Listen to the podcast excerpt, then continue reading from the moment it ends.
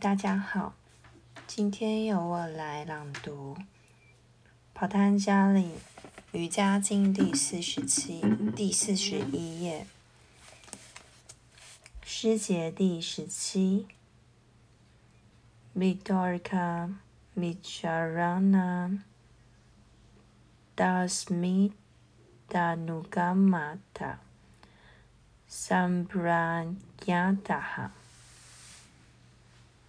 善普拉尼雅塔三摩地可由推论内省喜悦及纯洁的自我伴随而生。在这之前的经文里，帕丹加利告诉我们瑜伽的理论。现在他谈到瑜伽的最后境界三摩地，以及沉思冥想和它的变化。法丹加里在这一方面是完全有科学依据的。他将瑜伽视为严肃的知识学问，并毫不犹豫地说明练习瑜伽的各种方法和介绍各个支派。科学家有这个责任去了解和解释他所发现的每一个层面，就像。一个化学家给予药品的配方，他的解释如何正确的使用，以及如果不正确使用会产生什么后果。如果你认为你已经可以开始练习三摩地，你应该知道，练习三摩地一定得先练好专注及冥想静坐，才可能达到这种境界。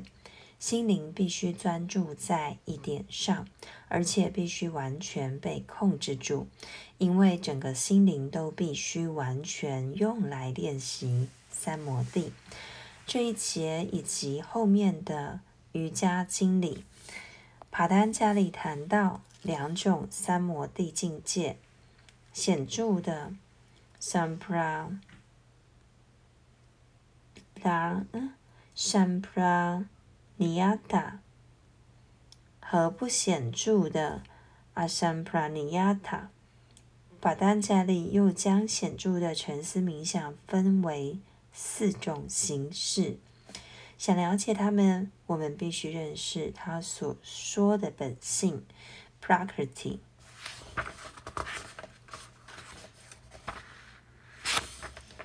法丹加利的说法，依照他的说法，本性。也分为四部分，整体有实体的物质、精微的元素、最终可见的具体形式、精微的心灵特质、自我 （ego） 或个体。所以，练习三摩地首先要专注在整体或实体的事物上，再专注于精微、精致、细微的要素上，然后专注在心上。除了喜悦外，不要有任何事物牵挂。换句话说，就是专注在平静、喜悦的心上。Shanada Samadhi。最后专注在我上，感觉独自一人。Sha Asmita Samadhi。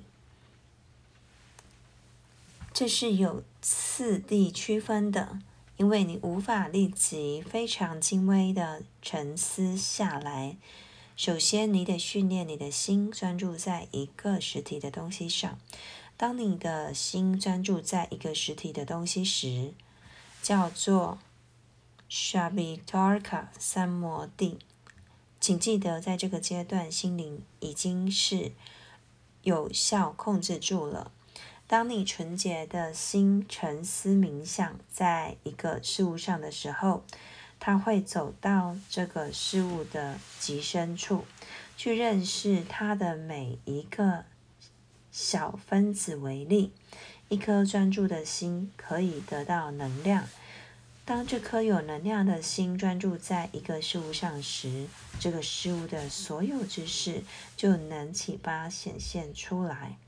知道了这一点，我们能够清楚地看出，科学家找寻并发现原子的能量。科学家练习的是 Shavatark 三摩地，他们是现实的，并期望知道结果。他们将心灵完全专注在其上，即使是事物的极小分子也会显现出来。在得到此学问时，我们从原子中获得了能量动力，这就是沙维塔卡三摩地。这种沉思冥想的好处是了解内在的秘密，及你沉思冥想的事物上的能量。你要如何运用这个能量？有看见原子能量如何被用来制造毁灭性的炸弹。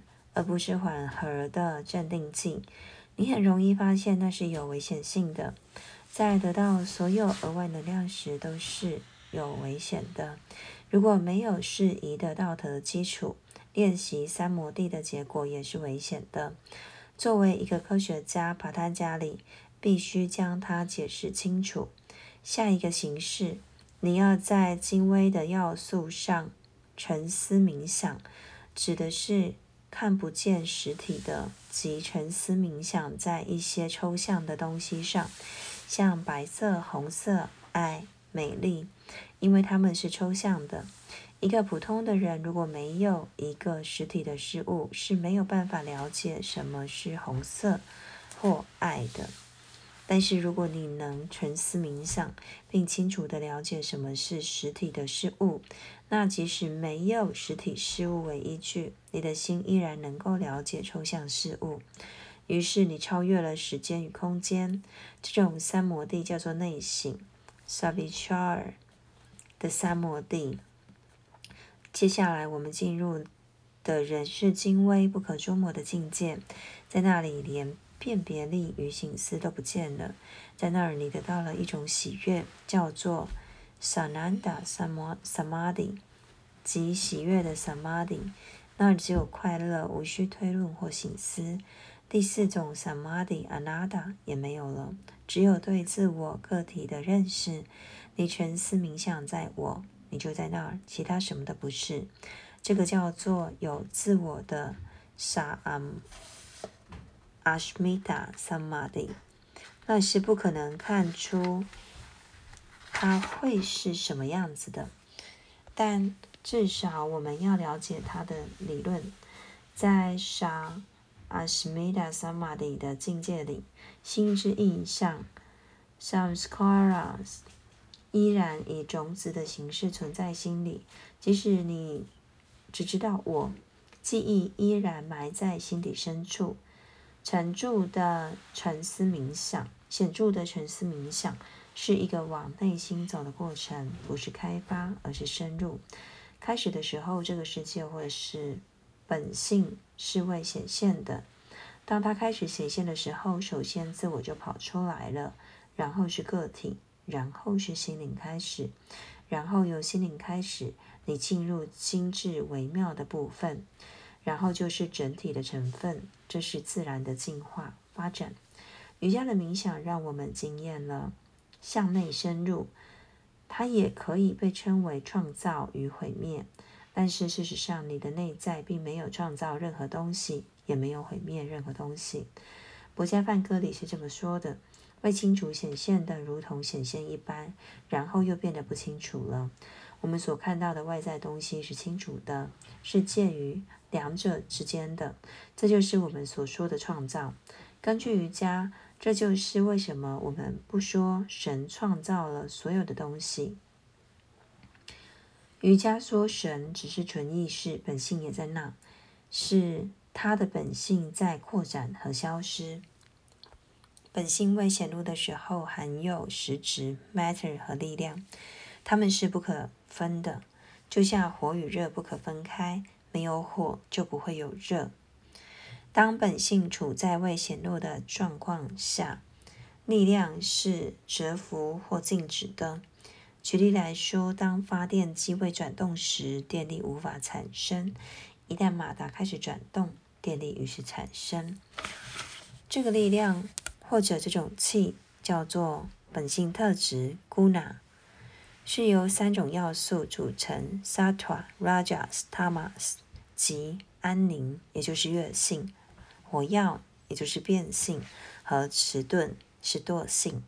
当这三种特质处在平衡状态时，它们不会影响实质。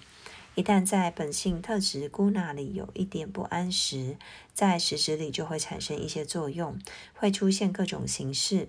整个宇宙因而出现天空、地球、火及各种创造出来的要素。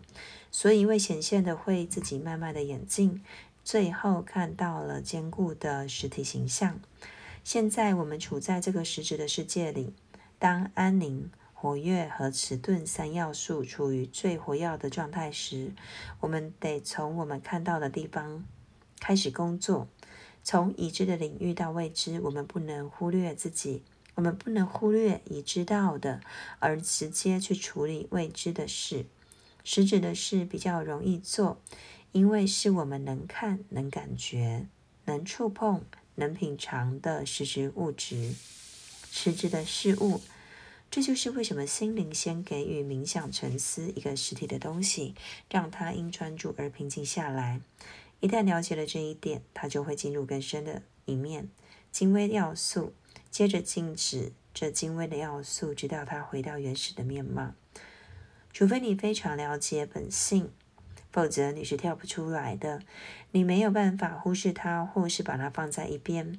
这就是为什么要先练习四个显著的沉思冥想，一个接着一个练习。但是在显著的沉思冥想里有一个危险，它是需要去练习的。我们也得面对它的危险。你得净化自己，且无私的准备好，否则你会在面临新发现的能力时产生危险。